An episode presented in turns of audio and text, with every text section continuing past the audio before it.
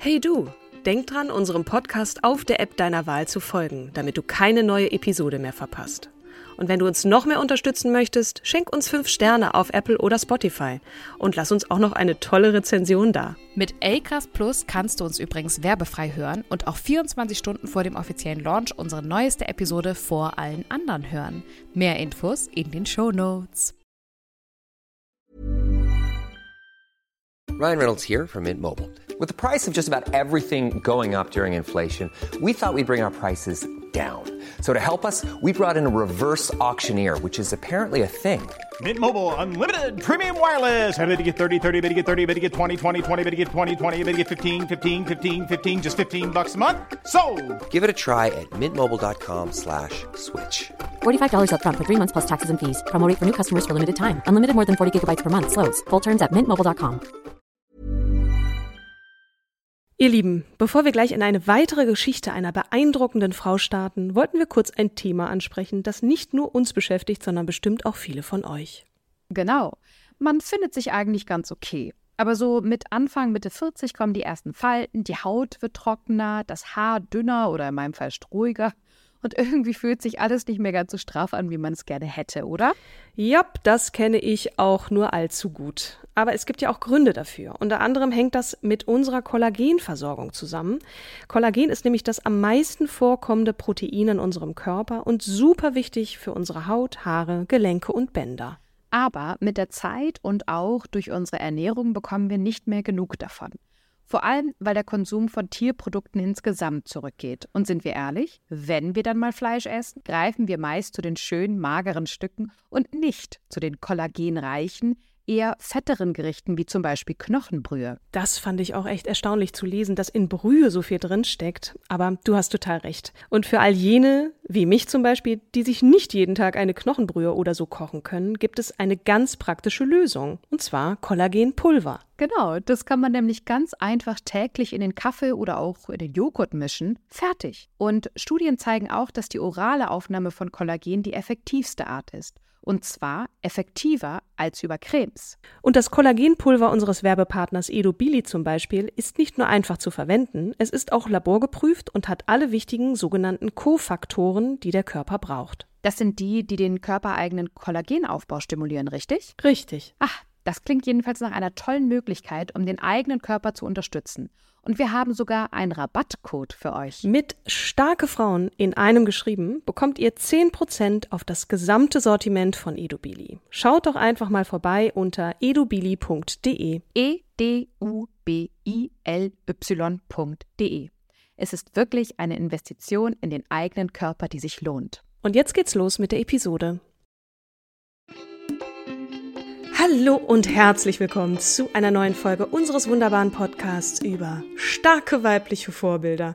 Und diese Frau bzw. diese Folge steckt voller Superlative wie selten. Aber bevor es losgeht, ein Trommelwirbel für die Frau an meiner Seite, die großartige, fröhliche, einzigartige Kim Seidler.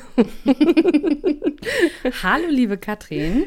Jakob, du großherzige, großartige, perfekte Frau. Ah, es geht runter wie Öl, wie immer, du weißt. Die Frau, die wir euch heute vorstellen, reiht Rekorde aneinander. Und dabei ist diese Frau gerade mal 33 Jahre alt.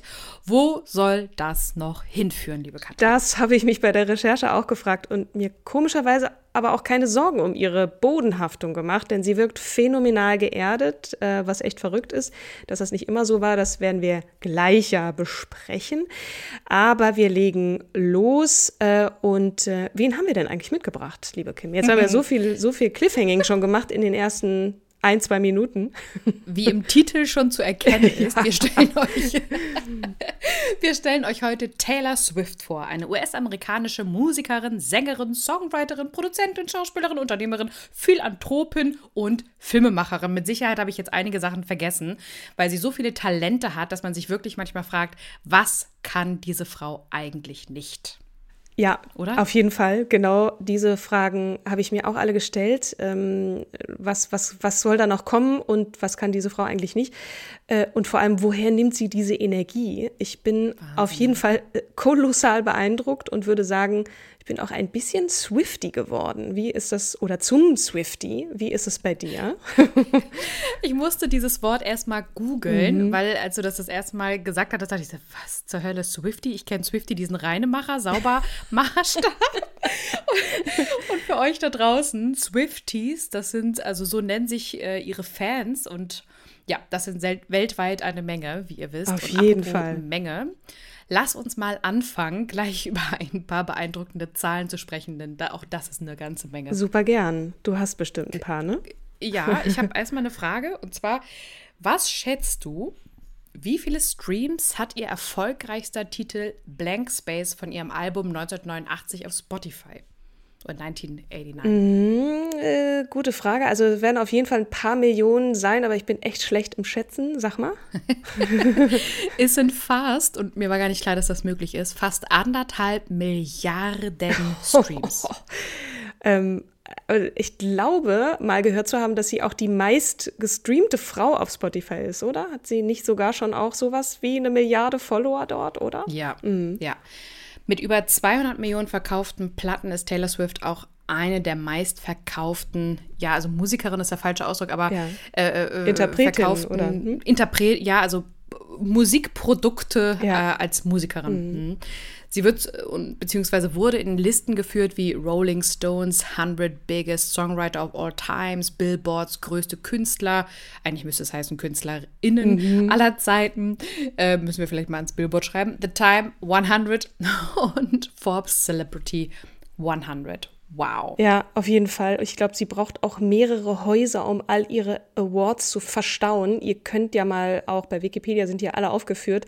Man scrollt sich da wirklich einen Wolf. Und ähm, um das noch zu komplettieren, was du gerade gesagt hast, zu ihren Auszeichnungen zählen zwölf Grammy Awards, darunter drei Auszeichnungen für das Album des Jahres, ein Primetime Emmy Award, 40 American Music Awards, 29 Billboard Music Awards, 12 Auszeichnungen der Country Music Association, 3 IFPI Global Recording Artist of the Year Auszeichnungen und sie hält, halt dich fest, 98 Guinness Weltrekorde und auf ein paar, das ist echt übertrieben und auf ein paar gehen wir gleich auch noch ein. Natürlich werden wir nicht alle nennen können, aber auch hier gerne mal bei Wikipedia vorbeischauen. Heftig. Mhm. Heftig. 98 Guinness-Weltrekorde. Gehört übrigens der 22. Juli diesen Jahres auch dazu, wo sie in Seattle mit 70.000 Fans durch rhythmisches Hüpfen ein Erdbeben der Stärke 2.3 auslöste. Ja, das habe ich auch gelesen. Ähm, ich befürchte, das war noch nicht dabei, aber ihr also merkt schon. 99. Ja, also Wahnsinn. Ihr merkt schon, es gibt viel zu berichten über diese Frau, die mit Sicherheit sehr lang von vielen, besonders Männern in der Musikbranche unterschätzt wurde.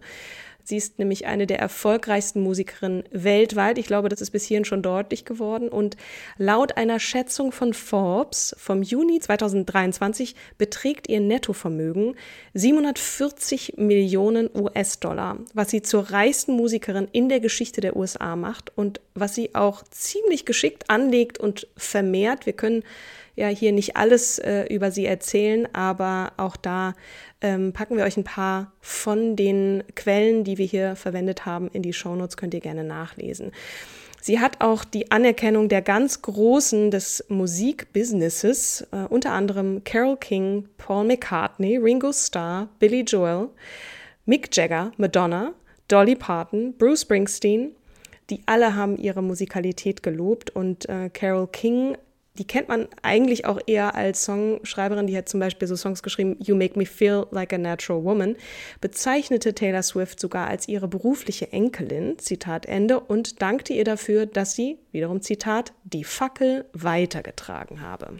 Oh. Wahnsinn, ne? Mhm. Ja, und bevor wir wie immer gleich äh, in der Kindheit starten, nochmal ein paar Bezeichnungen der Presse, deren Anerkennung sie jetzt schon hat und die ihre popkulturelle Bedeutung verdeutlichen. Fox, also Vox, Fox nicht, sondern Vox, nannte sie den Millennial Bruce Springsteen und The Times nannte sie den Bob Dylan unserer Zeit. Billboard gab ihr den Titel Frau des Jahrzehnts in den 2010ern und bei den American Music Awards nannte man sie Künstlerin des Jahrzehnts, auch in den 2010ern und bei den Brit Awards sogar Global Icon. Mhm. Ja, äh, wir sind jetzt schon außer Atem, deswegen ja. gehen wir noch mal ganz kurz zurück und zwar wie immer, ihr kennt das doch in die Kindheit bzw. Jugend und stellen ihre Familie und ihre musikalischen Einflüsse vor, schauen dann auf ihre Karriere, ihre Alben und ihr Songwriting. Und dann, äh, weil wir weiter außer Atem bleiben möchten, stellen wir euch auch noch das Image, also ihr Image vor, ihre Beziehung zu den Fans und ihr politisches sowie gesellschaftliches Engagement. Natürlich alles ein bisschen gekürzt. In der Würze liegt die Würze, aber starte mal los, Katrin. Genau, wir haben trotzdem viel vor. Taylor Allison Swift wurde am 13. Dezember 1989 in West Reading, Pennsylvania geboren. Pennsylvania liegt übrigens direkt links neben New York State. Benannt wurde sie nach dem Singer-Songwriter James Taylor, den, glaube ich, ihre beiden Eltern sehr, sehr liebten. Ähm, nicht ohne Grund. Also dieser Name. Ihr Vater, Scott Kingsley Swift, ist ein ehemaliger Börsenmakler für Merrill Lynch und ihre Mutter, Andrea Gardner Swift, geborene Finley, hat als Marketingleiterin für Investmentfonds gearbeitet und dann nach der Geburt der Kinder sich vor allem um diese gekümmert. Ja, sie hat einen jüngeren Bruder, Austin, er ist Schauspieler. Ihre Großmutter mütterlicherseits, Majorie Findlay, war übrigens Opernsängerin. Und Taylor hat schottische, deutsche und italienische Wurzeln und identifiziert sich als Christin. Sie besuchte die Vorschule und den Kindergarten der Alvernia Montessori School die von den Bernardin Franziskanerinnen, also Nonnen, geleitet wurde, bevor sie an die Wincroft, Winecroft, Winecroft, Katrin? Ja, Winecroft, glaube ich auch. An, an die Winecroft School wechselte. Das ist eine ziemlich renommierte Privatschule. Mhm. Die Familie zog dann in ein gemietetes Haus in der Vorstadt Wyomissing in Pennsylvania, wo äh, Taylor auch die Wyomissing Areas Junior Senior High School besuchte. Bis sie 14 Jahre alt war, verbrachte sie die Sommer in Stone Harbor, New Jersey, wo sie in einem örtlichen Café des Öfteren auftrat. Da gibt es auch ein paar Aufnahmen ähm, davon in der Dokumentation Miss Americana auf Netflix. Könnt ihr mal schauen. Aber es fängt noch viel früher an, nämlich im Alter von neun Jahren interessierte sie sich für Musik, Theater und trat in vier Produktionen der Berks Youth Theater Academy auf. Und mit elf Jahren sang sie übrigens die Nationalhymne vor einem Philadelphia 76ers, glaube ich, Basketballspiel. Also es war eine ziemlich große Audience, wie man sagt. Ähm, und sie stellt sich da so hin und schmettert einfach mal die Nationalhymne. Sie reiste auch regelmäßig nach New York, äh, um dort Gesangs- und Schauspielunterricht zu nehmen, also New York City. Und ihre Eltern waren super unterstützend. Also die haben sie, genau, die mhm. haben sie auch immer begleitet und fanden das super, was sie macht. Ja, und musikalisch gesehen fühlte sie sich zunächst erstmal in der Country-Musik zu Hause, inspiriert von ihrem Vorbild Shania Twain. Sie wollte unbedingt so sein wie sie und natürlich auch Sängerin werden. Sie verbrachte die Wochenenden damit, auf lokalen Festivals und Veranstaltungen aufzutreten. Und nachdem sie einen Dokumentarfilm über Face Hill gesehen hatte, war Swift sicher, dass sie nach Nashville, Tennessee ziehen musste, mhm. um eine Karriere in der Musik zu machen. Tennessee ist nun nicht gerade um die Ecke, aber im Alter von elf Jahren reiste sie mit ihrer Mutter dorthin, um Plattenfirmen zu besuchen und reichte sogar Demobänder mit Karaoke-Covern von Dolly Parton und den Dixie Chicks ein. Sie wurde leider abgelehnt mit der Begründung, dass solche Bänder zuhauf abgegeben würden. Sie meinte später, also dachte ich mir immer wieder, ich muss einen Weg finden, anders zu sein. Ja, und so kam es natürlich dann auch. Und erstmal lernte sie Gitarre spielen, eines von vielen Instrumenten, das sie beherrscht. Also in, in Miss Americana sieht man sie immer wieder äh, Klavier spielen. Äh, und Miss Americana, was ist das? Genau, das hatte ich gerade gesagt. Das ist diese ähm, Dokumentation auf Netflix. Ach, diese Doku. Genau. Mhm. Und dann machte sie erste Gehversuche im Songwriting. Ähm, mit 13 nehmen die Eltern Kontakt mit dem in New York ansässigen Talentmanager Dan Wimtrow auf und mit seiner Hilfe modelte Taylor im Rahmen der Rising Stars Kampagne erstmal für Abercrombie Fitch, das ist so eine Modemarke, nahm einen Original Song auf für eine Maybelline äh, Compilation CD auf und traf sich dann auch mit den großen Plattenfirmen. Nachdem sie Coversongs bei einem Showcase von RCA Records aufgeführt hatte, erhielt die damals 13-jährige Swift einen Künstlerentwicklungsvertrag und begann eben dann häufig mit ihrer Mutter nach Nashville zu reisen. Und die Eltern Krass. glaubten an ihre Tochter um und um ihr um ihr den Einstieg in die Country-Musikszene zu erleichtern, wechselte ihr Vater dann schließlich auch in das Büro von Merrill Lynch in Nashville. Und da war Taylor gerade mal 14. Sie besuchte zunächst dort die Hendersonville High School, bevor sie nach zwei Jahren an die Aaron Academy wechselte, was durch Homeschooling besser zu ihrem Tourplan passte. Und sie machte auch im Übrigen ein Jahr früher ihren Highschool-Abschluss. Wahnsinn. Und ihre Karriere hat schon längst begonnen. Sie arbeitet mit SongwriterInnen zusammen. Sie treffen sich nach der Schule zu Schreibsessions mit ihr. Und Rose, eine ihrer Mentorinnen dort, nannte die Sitzung, Zitat, einige der einfachsten, die ich je gemacht habe. Im Grunde war ich nur ihre Redakteurin. Sie schrieb darüber, was an diesem Tag in der Schule passierte. Sie hatte eine so klare Vorstellung davon, was sie sagen wollte, und sie hatte die unglaublichsten Hooks. Zitat Ende. Mit 14 bekommt sie ihren ersten Verlags- und Plattenvertrag bei Sony bzw. RCA Records, wie du gerade erwähnt hast, verlässt die Plattenfirma aber recht schnell wieder, weil sie nicht sich gut aufgehoben gefühlt hatte und nicht gut gepusht gefühlt hatte. Sie meinte, sie habe doch keine Zeit zu verlieren. Mit bei, einer 14. Branchen, ja, bei einer Branchenpräsentation im Bluebird Café in Nashville in 2005 erregt Taylor die Aufmerksamkeit von Scott Borchetta, einem Manager von DreamWorks Records, der sich darauf vorbereitete, ein unabhängiges Plattenlabel namens Big Machine Records zu gründen. Sie wurde zu einer seiner ersten Neuverpflichtungen und beginnt mit der Arbeit an ihrem gleichnamigen Debütalbum, für das sie allein drei von elf der Songs selbst schreibt. Und das Album erreicht Platz 5 der Billboard 200 Charts und bleibt dort 157 Wochen, die längste Verweildauer in den Charts aller Veröffentlichungen in den USA in dem Jahrzehnt der 2000er Jahre. Das muss man sich mal vorstellen, mit Wahnsinn. einem Debüt. Swift war auch die erste Country-Künstlerin, die jeden Titel eines in den USA mit Platin ausgezeichneten Debütalbums schrieb oder mitschrieb. Big Machine Records steckte noch in den Kinderschuhen, als im Juni 2006 die Leadsingle Tim McGraw erschien, für die Swift und ihre Mutter mithalfen, indem sie Kopien der äh, CD-Single verpackten und an Country-Radiosender schickten. Das war ja alles noch hoch analog. Ja, total. Ne, das, das war wirklich äh, eine CD in eine CD-Hülle packen, dann noch dieses Booklet reinpacken und versenden. Wahnsinniger Aufwand. Da kann man sich aus der heutigen Zeit sehr schwer eigentlich, außer wir, wie die es erlebt haben.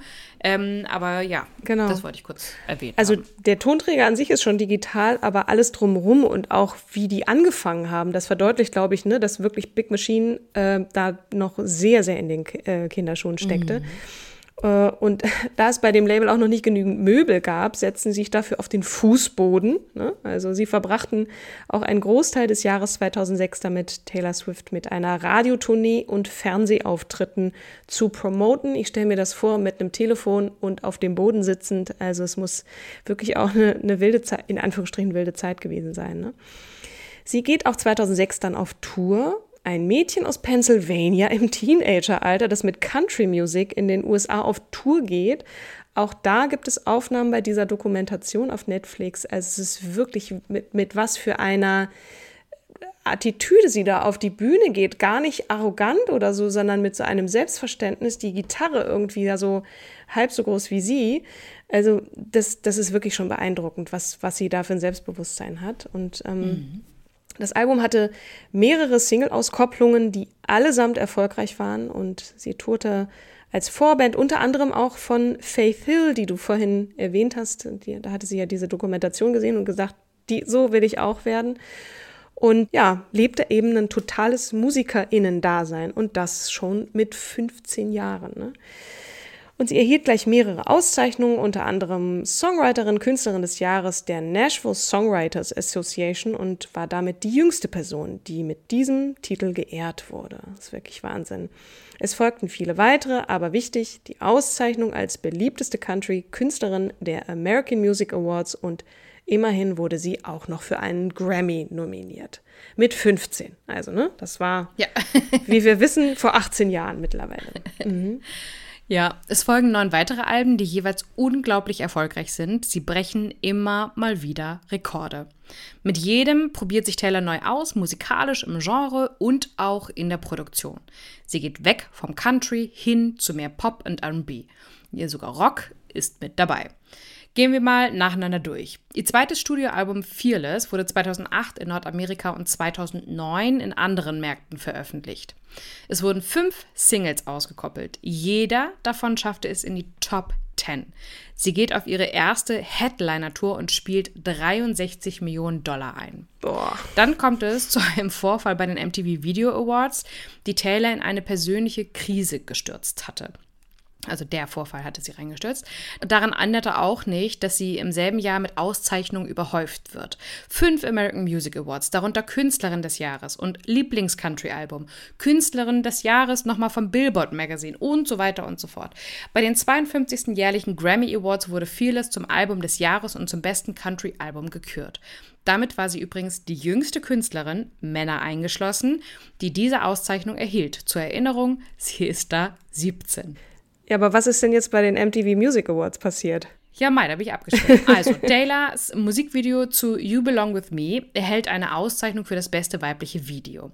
Sie geht auf die Bühne, super glücklich natürlich, will sich bedanken, aber dann grätscht ihr Rapper Kanye West rein und unterbricht sie. Er ist nämlich der Meinung, dass Beyoncé den Preis eher verdient hätte.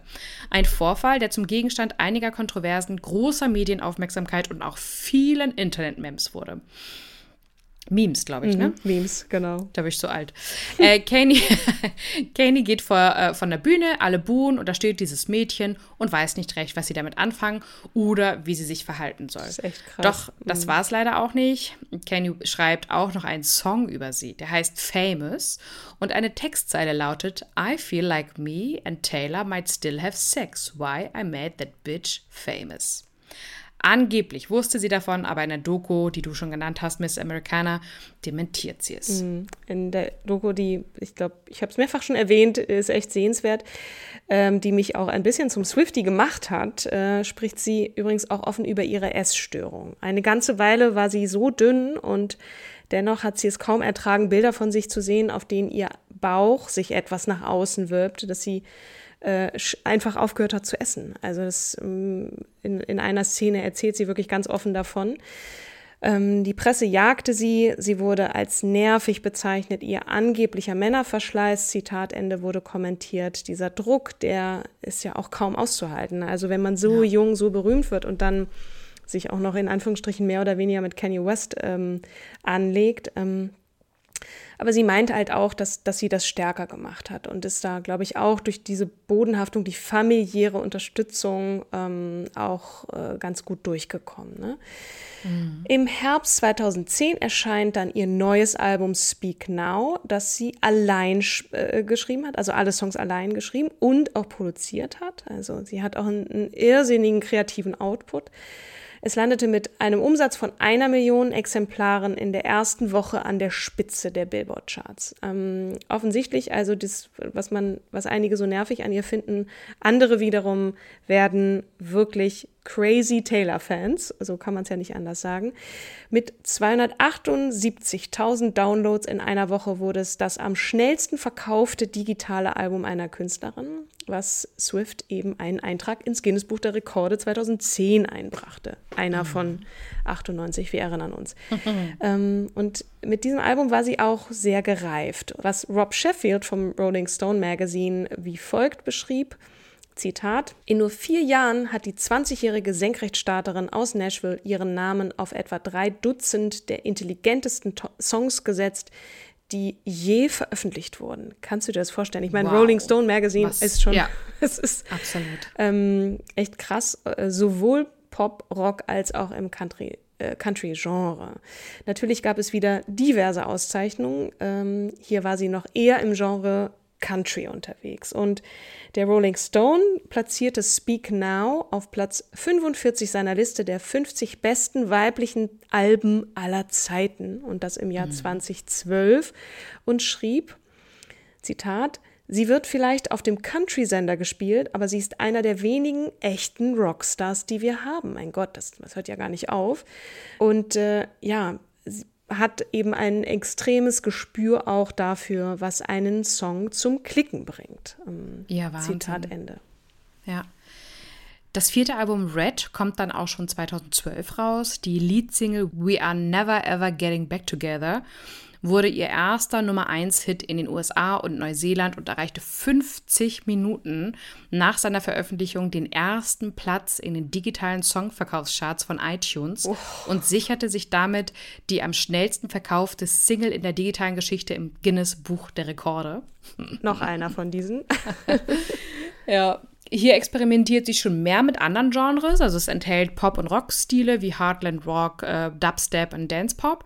Randall Roberts von der Los Angeles Times sagte, dass Swift mit Red, Zitat, etwas viel Großartigeres und Vollendeteres anstrebt, Zitat Ende. Es debütierte auf Platz 1 der Billboard 200 mit einem Umsatz von 1,21 Millionen Exemplaren in der ersten Woche und machte Taylor zur ersten Frau, deren erste Alben sich 2 Millionen Mal verkauften. Erneut ein Guinness-Weltrekord. Natürlich auch hier wieder unzählige Auszeichnungen. Bitte gerne einfach mal selbst nachrecherchieren. 2014 zieht äh, Taylor nach New York City und arbeitet dort an ihrem fünften Studioalbum 1989, also ihr Geburtsjahr, erweitert ihr Produzententeam, mit äh, dem sie sich auch dann vollends äh, dem Pop zuwendet. Das erste Mal bindet sie auch ihre Fans stärker mit ein, die Swifties, äh, du hattest ja eingangs ähm, erzählt, was, was die, wer, wer die Swifties sind, und lädt sie zu einer geheimen Abhörsession ein, oder mehreren äh, wahrscheinlich zu einer geheimen Albumhörsession. Also, Abhör. Also so nennt man die auch, die Abhörsessions. Ähm, sie weist auch immer wieder darauf hin, wie wichtig ihre Fans für ihren Erfolg sind. Und das Album geht direkt natürlich wohin auf Platz 1 der Billboard-Charts und spielt einen Umsatz von 1,28 Millionen Exemplaren in der ersten Woche ein. Und dann macht sie etwas sehr, sehr Mutiges, nämlich sie legt sich mit den Streamingdiensten an. Also ich habe auch mal irgendwo gehört, äh, Taylor Swift ist nicht Teil der Musikbranche, sondern Taylor Swift ist die Musikbranche. Mhm. Ähm, was jetzt auch dieser folgende Vorfall verdeutlicht. Und zwar im November 2014 entfernt sie ihren gesamten Katalog von Spotify mit der Begründung, dass deren werbefinanzierte kostenlose Dienst den Premium-Dienst untergrabe, der den Songwritern höhere Lizenzgebühren einbringt. Also es gibt ja, man kann ja Spotify runterladen und dann kann man sich das frei mhm. anhören und dann gibt es da Werbeeinspielungen und all die, die das frei nutzen, da gibt es für die Künstler weniger Geld versus den Premium-Dienst. Und dann sagte sie, nö, sehe ich nicht ein. Mhm. Äh, ich nehme jetzt den Katalog darunter. Content ist der gleiche. Genau. Ihr Lieben, bevor wir gleich in eine weitere Geschichte einer beeindruckenden Frau starten, wollten wir kurz ein Thema ansprechen, das nicht nur uns beschäftigt, sondern bestimmt auch viele von euch. Genau. Man findet sich eigentlich ganz okay. Aber so mit Anfang, Mitte 40 kommen die ersten Falten, die Haut wird trockener, das Haar dünner oder in meinem Fall strohiger. Und irgendwie fühlt sich alles nicht mehr ganz so straff an, wie man es gerne hätte, oder? Ja, das kenne ich auch nur allzu gut. Aber es gibt ja auch Gründe dafür. Unter anderem hängt das mit unserer Kollagenversorgung zusammen. Kollagen ist nämlich das am meisten vorkommende Protein in unserem Körper und super wichtig für unsere Haut, Haare, Gelenke und Bänder. Aber mit der Zeit und auch durch unsere Ernährung bekommen wir nicht mehr genug davon. Vor allem, weil der Konsum von Tierprodukten insgesamt zurückgeht. Und sind wir ehrlich, wenn wir dann mal Fleisch essen, greifen wir meist zu den schönen, mageren Stücken und nicht zu den kollagenreichen, eher fetteren Gerichten wie zum Beispiel Knochenbrühe. Das fand ich auch echt erstaunlich zu lesen, dass in Brühe so viel drin steckt. Aber du hast total recht. Und für all jene, wie mich zum Beispiel, die sich nicht jeden Tag eine Knochenbrühe oder so kochen können, gibt es eine ganz praktische Lösung. Und zwar Kollagenpulver. Genau, das kann man nämlich ganz einfach täglich in den Kaffee oder auch in den Joghurt mischen. Fertig. Und Studien zeigen auch, dass die orale Aufnahme von Kollagen die effektivste Art ist. Und zwar effektiver als über Cremes. Und das Kollagenpulver unseres Werbepartners Edo Billy zum Beispiel ist nicht nur einfach zu verwenden, es ist auch laborgeprüft und hat alle wichtigen sogenannten Kofaktoren, die der Körper braucht. Das sind die, die den körpereigenen Kollagenaufbau stimulieren, richtig? Richtig. Ach, das klingt jedenfalls nach einer tollen Möglichkeit, um den eigenen Körper zu unterstützen. Und wir haben sogar einen Rabattcode für euch. Mit starke Frauen in einem geschrieben bekommt ihr 10% auf das gesamte Sortiment von Edubili. Schaut doch einfach mal vorbei unter edubili.de. E D U B I L Y.de. Es ist wirklich eine Investition in den eigenen Körper, die sich lohnt. Und jetzt geht's los mit der Episode. In einem offenen Brief vom Juni 2015 kritisiert sie Apple Music dafür, dass es KünstlerInnen während der kostenlosen dreimonatigen Testphase des Streamingdienstes keine Lizenzgebühren anbietet. Und äh, erklärt daraufhin, dass sie 1989 aus dem Katalog streichen werde. Doch schon am folgenden Tag kündigte Apple an, KünstlerInnen nun doch während der kostenlosen Testphase, also sie zu bezahlen und dann stimmt Taylor zu, okay, na gut, 1989 dann auch wieder zuzulassen für den Streamingdienst. Anschließend gab sie im Juni 2017 ihren gesamten Katalog plus 1989, 1989 an Spotify, Amazon Music und Google Play sowie andere digitale Streaming-Plattformen zurück. Taylor wird äh, 2014 von Billboard zur Frau des Jahres gekürt und ist damit die erste Künstlerin, die den Preis zweimal gewinnt. Weiß nicht, ob das auch ein Guinness-Rekord ist, aber vermutlich nicht.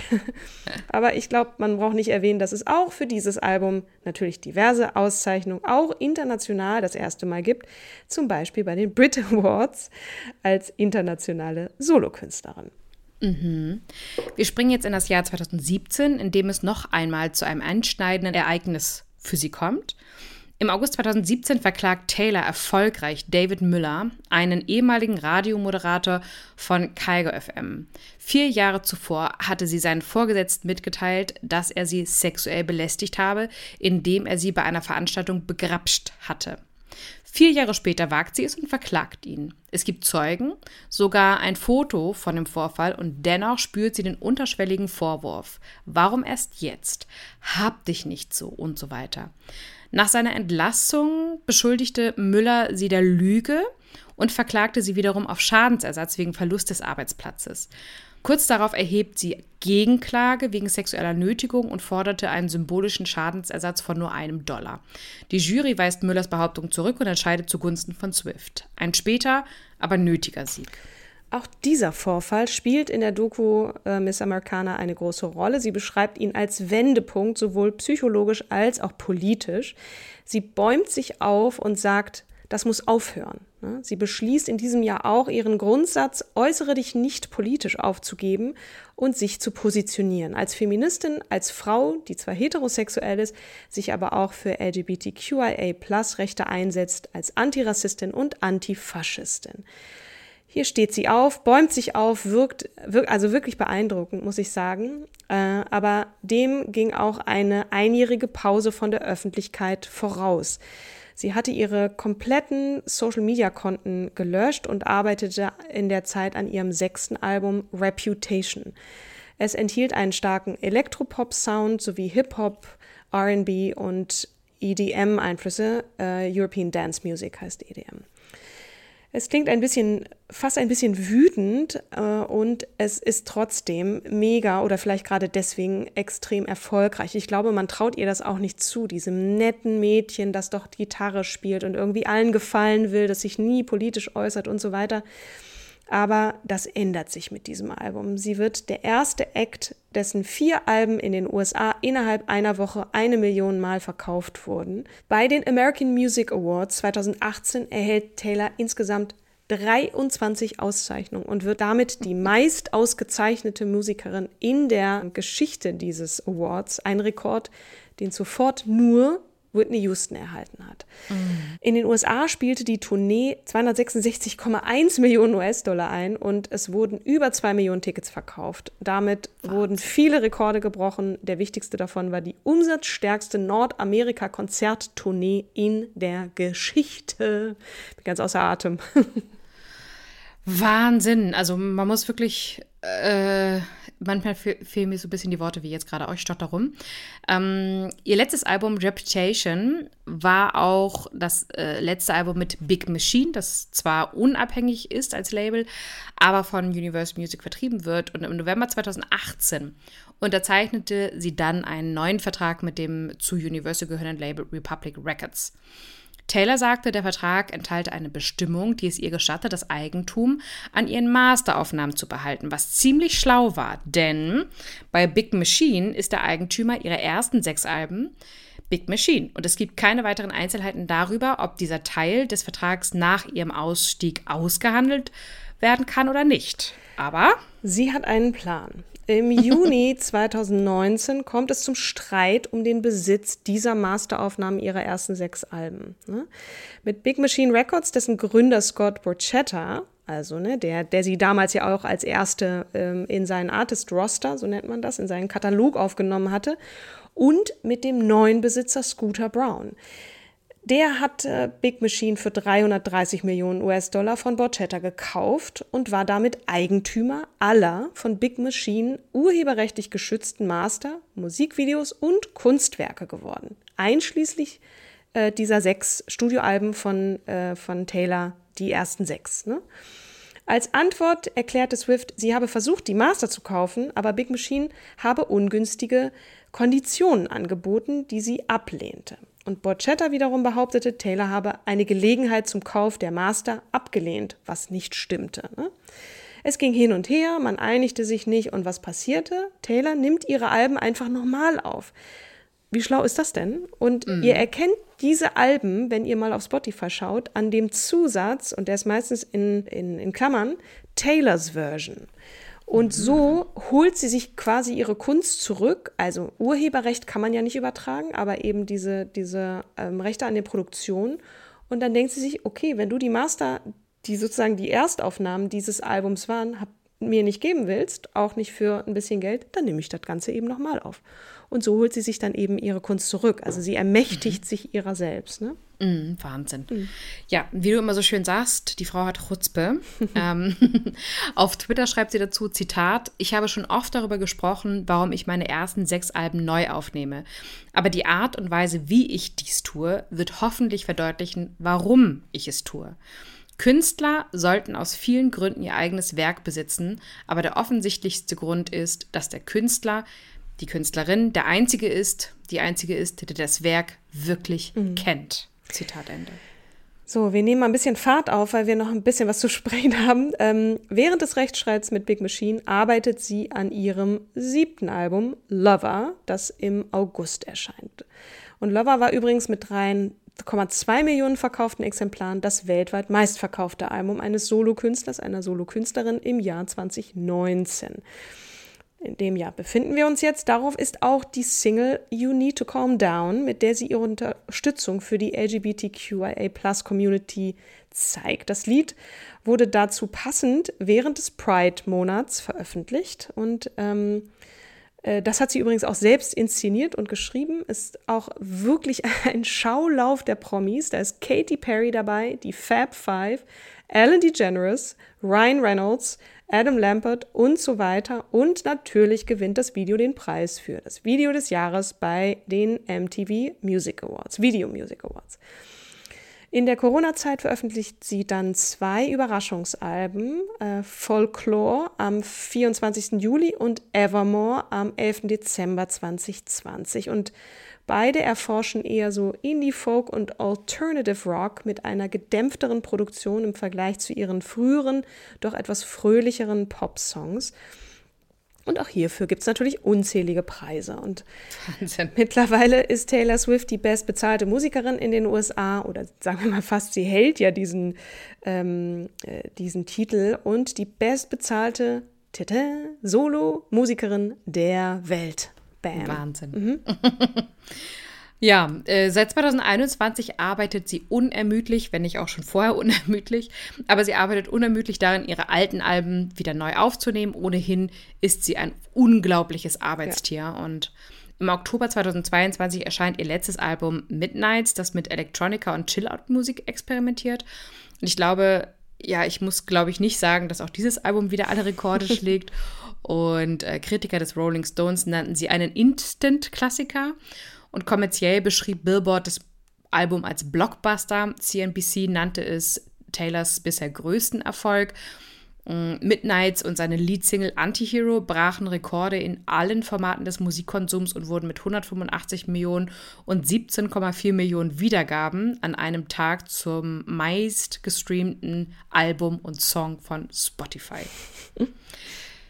Erstmal sacken lassen. Mhm. Mittlerweile tourt sie natürlich auch wieder und Taylors bzw. Swifties auf der ganzen Welt drehen förmlich durch.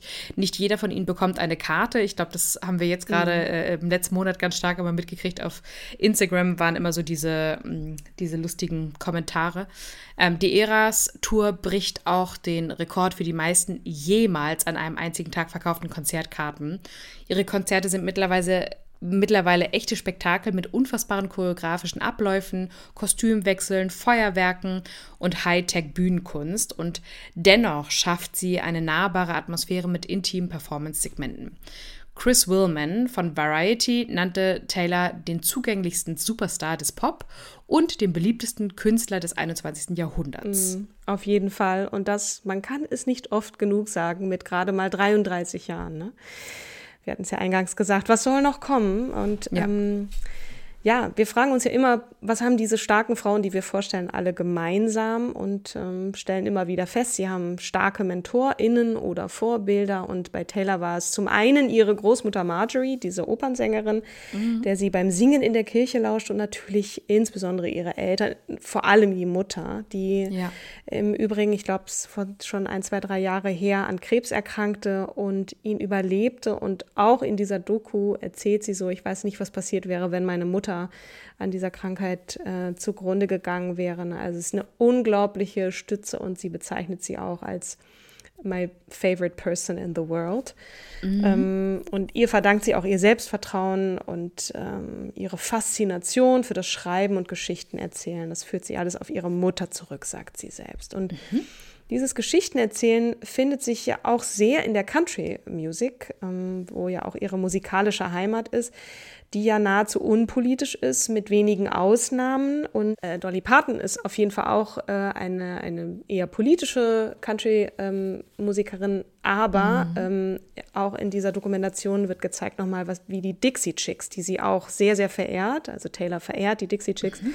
diesmal gewagt hatten, sich mit äh, George W. Bush anzulegen. Und naturgemäß ist es so, dass Menschen, die Country Music hören, eher so äh, Republican, also den Republikanern zugewandt sind. Und äh, in dieser Doku wird dann gezeigt, was diese Frauen auch ertragen mussten und wie man sie bezeichnet hat, ne? dass dann öffentlich ihre Alben verbrannt werden, also wie, wie Bücherverbrennung. Ne? Das haben die, ja. insbesondere die Südstaaten, äh, den Dixie Chicks sehr, sehr übel genommen. Und Krass. sie hat sich ja auch sehr zurückgehalten am, Einf äh, am Anfang, ne? Ähm, mhm. gerade weil sie aus, aus dieser aus diesem Bereich kommt, aus der, aus der Country-Musik. Und wie gesagt, hatte sich das ja auch geändert. Und wenn wir nochmal auf diese Genre-Grenzgänge schauen, ähm, passt dazu dieses Zitat der Recording Academy, die Vereinigung von MusikerInnen und produzierenden KünstlerInnen, wenn es eine Sache gibt, die Swift im Laufe ihrer Karriere bewiesen hat, dann ist es, dass sie sich nicht in eine Schublade stecken lässt.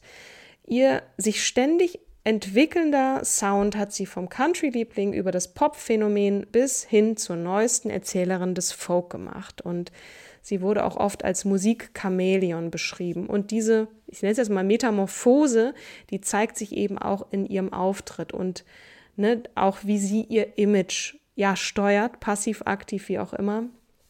Ähm, und äh, ja, und sie sagt auch in dieser Doku, dass das häufig auch von MusikerInnen erwartet wird, ne? dass sie nicht immer das Same, Same machen können, sondern dass sie sich ständig neu erfinden müssen, um immer im Gespräch zu bleiben. Nicht jeder schafft das, äh, sich ständig neu zu erfinden und ähm, ja, sie ist eben eine davon. Total. Und bei all ihren Alben und diesen Grenz, äh, Genre-Grenzgängen ist es ihr aber auch gelungen, die Anerkennung der Kritiker sich zu erarbeiten. Also ihre Storytelling-Fähigkeiten wurden hoch gelobt, ihre Stimme, wie beides greift es auch über die Jahre. Und das auch, nachdem sie lange belächelt worden war, unter anderem auch von Jochen Siemens, dem Journalisten des Stern, der gerade erst zugab, dass er, als er Taylor Swift 2014 das erste Mal traf, skeptisch war, ob es das, Zitat, Landei, Zitat Ende, in Europa schaffen würde. Zitat weiter. Heute denke ich, dass das mein schönster Irrtum war. Zitat Ende. Na bitte. ja, zu, kurz noch mal so ein, zwei Sätze zu den Songwriting-Fähigkeiten.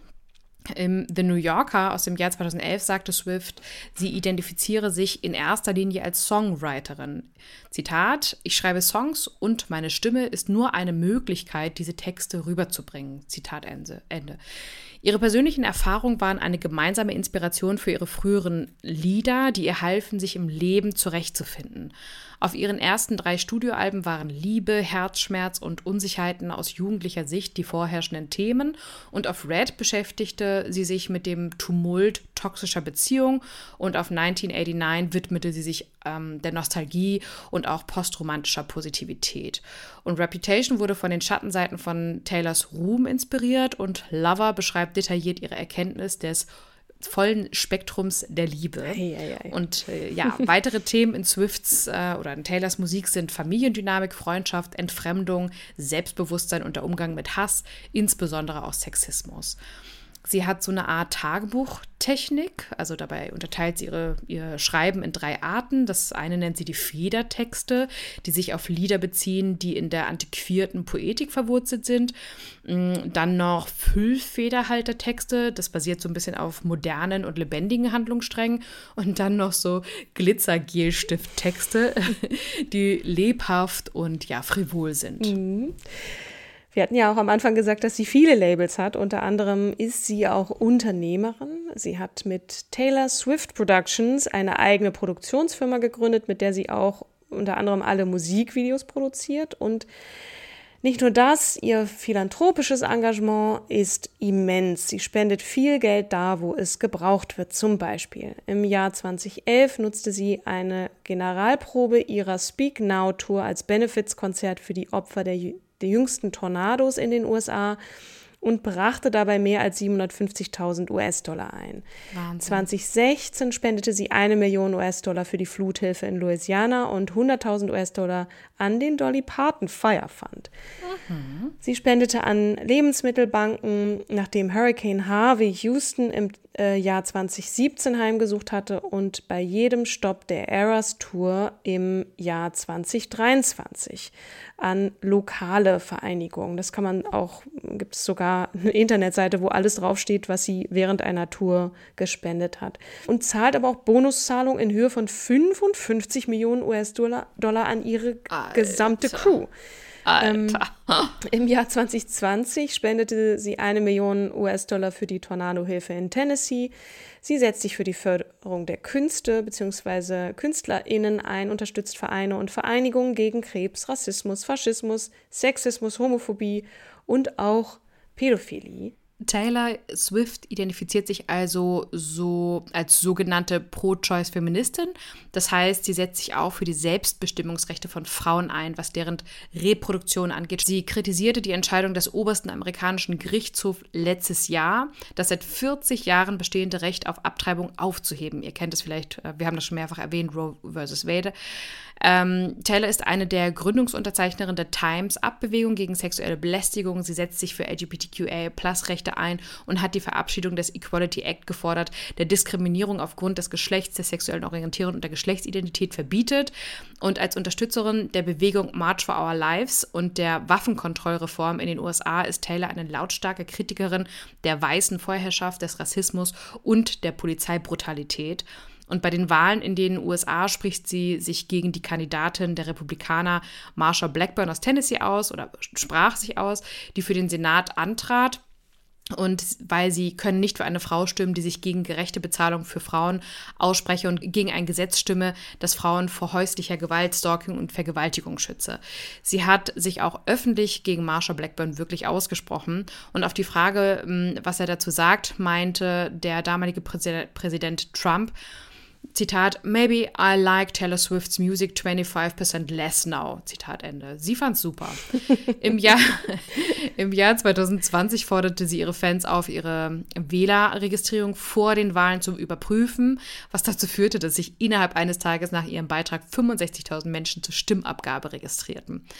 Sie unterstützte dann Joe Biden und Kamala Harris, haben wir auch eine Episode über sie gemacht, bei den US-Präsidentschaftswahlen. Und nach den Protesten ausgelöst durch die Tötung von George Floyd spendete sie an den NAACP Legal Defense and Educational Fund ähm, und die Black Lives Matter Bewegung. Sie forderte die, die, Entfernung von Denkmälern der Konföderierten in Tennessee und plädierte dafür, den 19. Juni, Tag, äh, also der das Ende der Sklaverei markierte, zum Nationalfeiertag zu machen, was er jetzt auch ist. Wahnsinn. Als sie 2012, kurzer Sprung zurück, für ihre humanitären Bemühungen ausgezeichnet wurde, beschrieb die ehemalige First Lady Michelle Obama sie als eine Künstlerin, die, Zitat, an die Spitze der Musikindustrie geschossen ist, aber immer noch auf dem Boden der Tatsachen bleibt. Jemand, der alle Erwartungen eines 22-Jährigen zunichte gemacht hat oder einen näher 22-Jährigen. Bei all dem Druck bleibt sie höflich und offen. Sie hat in all den Jahren des Erfolgs das Image des Mädchen von nebenan und äh, America's Sweetheart, ein eines, das Gutes will, aber auch gegen das Böse angeht, ähm, für sich angenommen. Und sie sagte mal, ihre Botschaft sei, Mädchen, lasst euch nichts gefallen. A woman. A woman. ja, wir können hier, wie gesagt, nicht alles behandeln, sonst wird die Folge noch länger. Also zum Beispiel kurze Shoutouts zur Schauspielerei, ihr Unternehmertum, ihre diversen Kollaborationen mit unter anderem Ed Sheeran, Shawn Mendes, John Mayer und so weiter und so fort. Aber zum Schluss noch ein paar Anekdoten. 2009 gab sie ihr Fernsehdebüt als rebellische Teenagerin in einer Folge von CSI Crime Scene Investigation. Sie spielte in Hannah Montana, The Movie mit, sowie in der Verfilmung von Cats und hatte eine Appearance in der Serie The New Girl. Sie moderierte und trat als musikalischer Gast bei Saturday Night Live auf. Da war sie übrigens die erste Moderatorin, die ihren Eröffnungsmonolog selbst schrieb.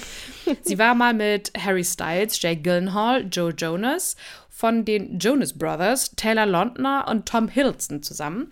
Aber ja, wie auch gesagt, das waren nur so kleine Anekdötchen. Genau. Last but not least eine kleine Meldung aus dem Berliner Tagesspiegel, der so ein bisschen auf das anspielt, was du vorhin über ihre äh, Song- und Storytelling ähm, Fähigkeiten eingeht. Und zwar heißt es dort, Belgische Anglisten erforschen Texte von Taylor Swift. Literaturstudenten an der belgischen Universität Gent dürfen sich demnächst mit den Texten der US-Sängerin Taylor Swift beschäftigen. Wir bieten im kommenden Semester den Kurs Literature Taylor's Version für Masterstudierende an, sagt eine Sprecherin der Hochschule. Der Kurs biete einen vertiefenden Einblick in Schlüsselthemen, Genres und Techniken der englischen Literatur, circa 900 bis 1900, durch die Brille der Popmusik. Swift spielt in ihren Songs oft auf literarische Texte an, etwa auf Der große Gatsby, Peter Pan, Alice im Wunderland oder Romeo und Julia. Ihr Werk Musik umfasse eine große Bandbreite an Genres, sowohl musikalisch als auch literarisch.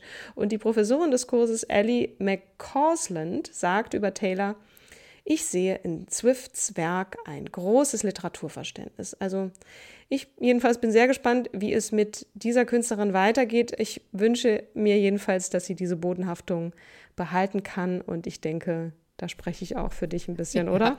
Ja, absolut. Und ich denke, ich spreche auch für dich, äh, wenn ich sage, ich hoffe, sie, so, sie nutzt ihre Popularität, um Donald Trump als Präsident bei der nächsten äh, Wahl zu verhindern. Aber absolut. Und mit was für einem Fazit gehen wir jetzt raus, Kim? Ja, ich würde sagen, all diese Fakten sprechen für sich. Daher äh, gehe ich nur mit einer Hausaufgabe an mich selbst raus, mal in ihre Alben reinzuhören und ihre Texte genauer durchzulesen. Vielleicht möchtest du ja an der Universität von Rent demnächst noch dich einschreiben. ähm, ja, ich bin auf jeden Fall auch gespannt, was du sagst und danke auf jeden Fall, liebe Taylor Swift. Ich habe einiges gelernt in dieser Folge und äh, ja, wen haben wir das nächste Mal? Ja, nächste Woche stellen wir euch die Regisseurin Greta Gerwig vor. Yeah, und auf die freue ich mich auch total und auch auf die Diskussion über den Kinofilm Barbie natürlich. Genau. Hört gern auch nochmal in unsere Folge 8 rein über die Barbie-Erfinderin Ruth Handler. Und bis dahin, ihr Lieben, bleibt gesund und munter und tschüss. tschüss.